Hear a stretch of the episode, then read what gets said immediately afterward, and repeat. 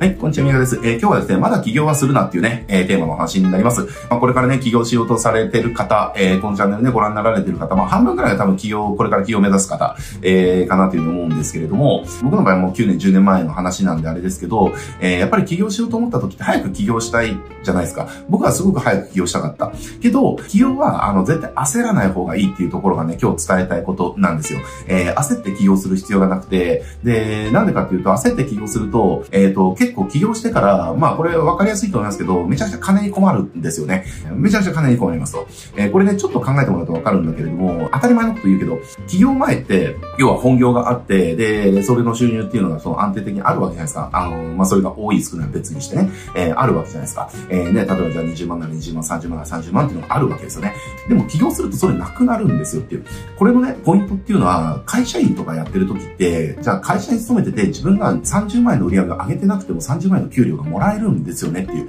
だけどこれが起業すると30万円の売り上げ上げなきゃ30万円の収入にならないわけですよ。で、しかもこれね、あの税金だとか、その、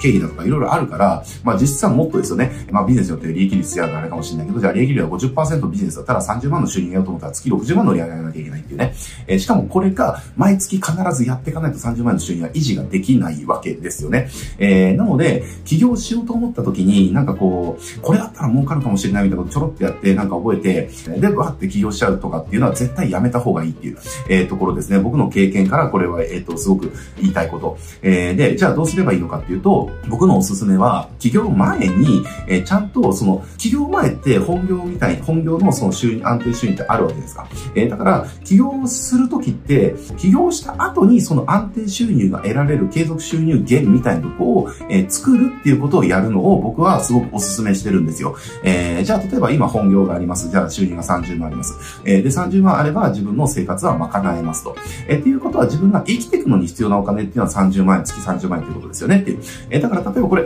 月30万円の収入があったとしたら、別に本業だろうが、な、何の仕事してたって別に生きていけるわけですよねっていう。話。え、で、これ、起業しちゃ、しちゃうと、その安定収入っていうのはなくなるから、収入がなくなったとか、もうお金が回らなくなった時点で、えやっぱりバイトするとか、サラリーマンに戻るとか、えなんか派遣の仕事するとかね、えなんかね、そういうことを結局ね、していかなきゃいけなくなるんですよねっていう。僕はやっぱりこの、この仕事ね、あの、もう長くやってて、もう何千人っていう方を見てきてるのでわかるんですけど、やっぱりね、エイヤーで起業しちゃって、先立つものがない中で起業しちゃって、まあもちろん先立つものがない中で起業しちゃって、リスク取って、で、ね、うまくいくった人ももちろんいますよ。もちろんいるんだけれども、でもやっぱり大多数は結局エイヤで起業しちゃって、で、生きていくためのお金が足りなくてサラリーマンにまた戻る、会社員に戻るとか、バイトを掛け持ちするだとかね、えー、ね、深夜のコンビニのバイト始めるだとか、あとはそのなんか派遣でね、旗振りの仕事をやるだとかね、えー、なんか結局そういったところで食いつなぐみたいな。えー、だから、だったら別に会社辞めなかった方が良かったじゃんっていうね、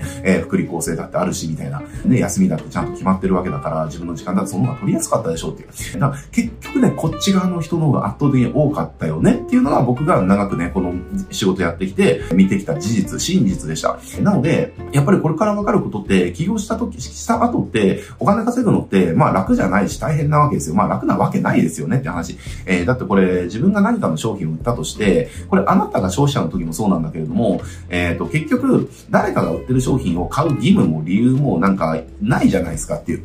だから、なんか、売り手からしたらね、なんとかして買ってくださいっていうふうに思うかもしれないけど、買い手からしたらなんであなたが買わなきゃいけない私その気はないんですけどっていうね、え、話なわけですよ。だからすごい、なんか、ある意味残酷なところなんですよねっていう。でもこれ会社だったら、じゃあ売り上げがね、その、じゃあ、ね、今月じゃあ売り上げ1万上げられてないやってなっても、なんかお金もらえるじゃないですかって話。だか、その方がやっぱり安定はしますよねっていう話なんですよね。えー、だから、そういった安定するものがない中で起業しちゃって、安定収入がなくなると、結局お金がない、生きていくためのお金がないから、また結局何かのバイトとか、その副業とか始めて、結局会社員時代よりも悪い状況になるっていう人が、なんか勢いで起業しちゃった人の辿る末路っていうか、まあ、大多数、大多数はそうなってる人多かったなっていういうのが、えー、言えることなんです。なので、起業前に、要は、やることって何かっていうと、安定収入を作ることにフォーカスするのが一番起業した後の、後お金に困らない方法なんですよね。そのため、だから例えばじゃあ起業、えっと、じゃあ今本業で30万の収入になって30万で生活できます、生きていけますと。で、だったら30万あれば自分は生きていけるっていうことが分かってるわけだから、起業前に本業の収入とは別に30万円のその、継続収入の元を作るみたいなね、え、ことをやるわけですよ。だ例えばですけど、えっ、ー、と、じゃあ、オンラインコンテンツの、じゃあ、販売、自動販売の仕組みをじゃあ作りますってなった時に、えー、じゃあ、それ作りましたと。じゃあ、企業前にそれにフォーカスしてやりましたと。えー、で、それで、まあ、コツコツコツコツやって、じゃあ、1年ぐらいね、こう、や、そのいろんなコンテンツ作って、いろんなその販売の経路、こう、仕組み化していって、やって、で、じゃあ、月20万円から30万円ぐらいの、まあ、収入がね、まあ、なったと。だこれ、オンラインコンテンツであれば、その、自動し、自動的な、その、その販売の経路って作れるし、別に、じゃあ、コンテンツ上げて、それを買ってくれたらお金がチャレンジされるわけだから、まあ、自動化っていうのはできるじゃないですかっていう。えー、で、しかもこれ自動化の仕組みなわけだから、えー、それが仕組みができちゃえば、まあ、一生続くとは言わないけれども、仕組みなわけだから、ある程度はそれでお金が自動的に入ってくるようにできるじゃないですかっていう話なんですね。自分の時間を使わなくても。じゃあ、例えばコンテンツ A を作りました。で、それで自動販売の仕組みを作りました。で、これ仕組みだから仕組みが売ってくれるわけだから、じゃあそれが、えー、コンテンツ A 一つにつき、じゃあ月5万円のね、えー、売り上げを上げてくれるってなったとしたら、じゃ、まあ単純計算として30万稼ごうと思ったら、それと同じ仕組みを6つ作ればいいだけな話なんですよ。えー、だこれを、じゃあ、じゃあ一つがじゃあ2万円だったとしたら、じゃあ30万円稼ぐのに15本、15個ですよね。えー、じゃあ15個仕組み作ればいいじゃんみたいな感じで。じゃあこれじゃあ1ヶ月に1個作っていこうみたいな風に考えたら、じゃあ1年もそれやっていけば、1年後にじゃあ月20万から30万ぐらいのそのコンテンツの自動販売で売り上げ勝手に入ってくる銀行に勝手に20、30万入金される仕組みが出来上がりますよねっていう話なんですね。で、そしたら、もう本業のサラリーがなかったとしても、自分の生存っていうのは、まあ安定するわけじゃないですか。収入安定するわけですか。で、そうなったら起業するわけですよ。で、そうだったら基本的に起業した後にお金に困ることはなくなる。要は贅沢ができるわけじゃないけど、その生活するためにお金に困るっていう状況はなくなりますよねっていう。だから全部自分の時間だとかそういったものって、その自分の起業したビジネスをうまく活かすための、えー、ところに全部使えるし。で、これお金がなかったらまたバイトして、その生活費を稼ぐっていうことをやっていかなきゃいけないわけですよねっていう。そうなったらまあ本末転倒じゃんみたいな話なんですよ。で、しかも今言った方法の、まあ今はね、オンラインコンテンツ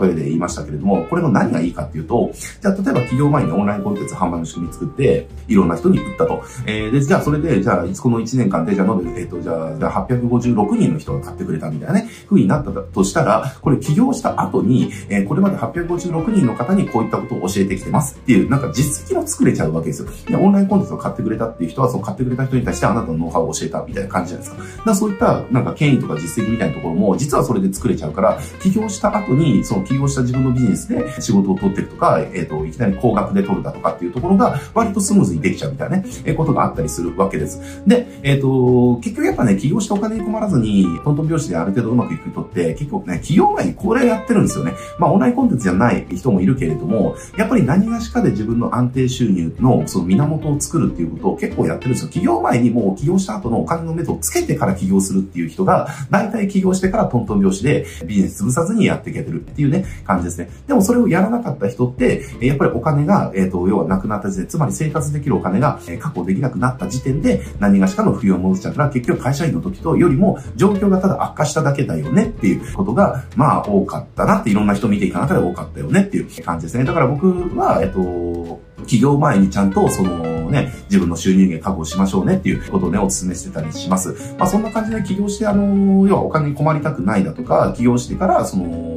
ちゃんとね、成功したいっていうんであれば、えー、やっぱり企業前に何にフォーカスするかっていうと、えー、なんか今何が、その、簡単に稼げるのかなみたいな感じで、そういうの、そういうの探して、そういったノウハウをね、学ぶなんか工学のなんか企業塾みたいなの行って、なんかそういうノウハウを学んでどことかじゃなくて、えー、もうね、オンラインコンテンツの販売っていうのを仕組みをまあ作っちゃえば、これ別にだって自分の知識でやれるじゃないですか。だから、あの、自分の持ってる知識をただ体系化してオンラインで販売するだけだから、別に金も時間もかからないわけですよ。まあ時間はかかるかもしれないけど、別にそれに対してお金ってかからないわけですよねっていう。だって企業前ってただでさえお金ないじゃないですか。えー、ただでさえお金のない中で、じゃあ、なんか何十万とか何百万とする企業塾とか行って、そういう何もならなかったら、またそのね、お金を貯めるだとか、再起するまでに何年かかるのみたいな話になるし、ね、結局じゃあそれをやって、ね、じゃあ、じゃあ何かなった人ってじゃあどのくらいいるのってあんまりないじゃないですかっていう話。で、あればやっぱり自分の今持ってるもの、えー、だって自分の持ってる知識とかっていうのはやっぱりそうやってお金に変えられるわけだから、えー、それを売ればいいじゃんっていう話ですよねっていう。えー、なのでまあそんな感じでやってってもらえると、起業した後ね、困らなくて済む。あの、しなくていい苦労しなくていい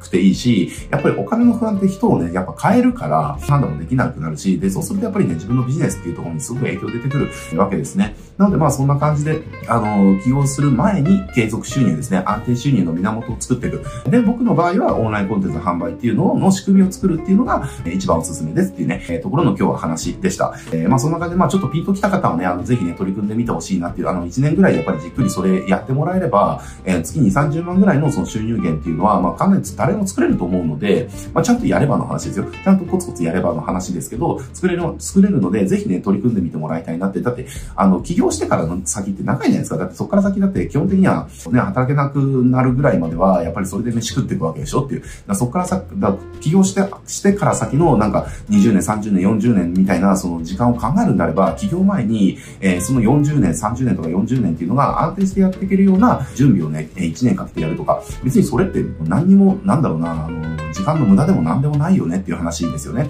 だからぜひね、僕はこういうふうなやってほしいなっていうふうに思ってます。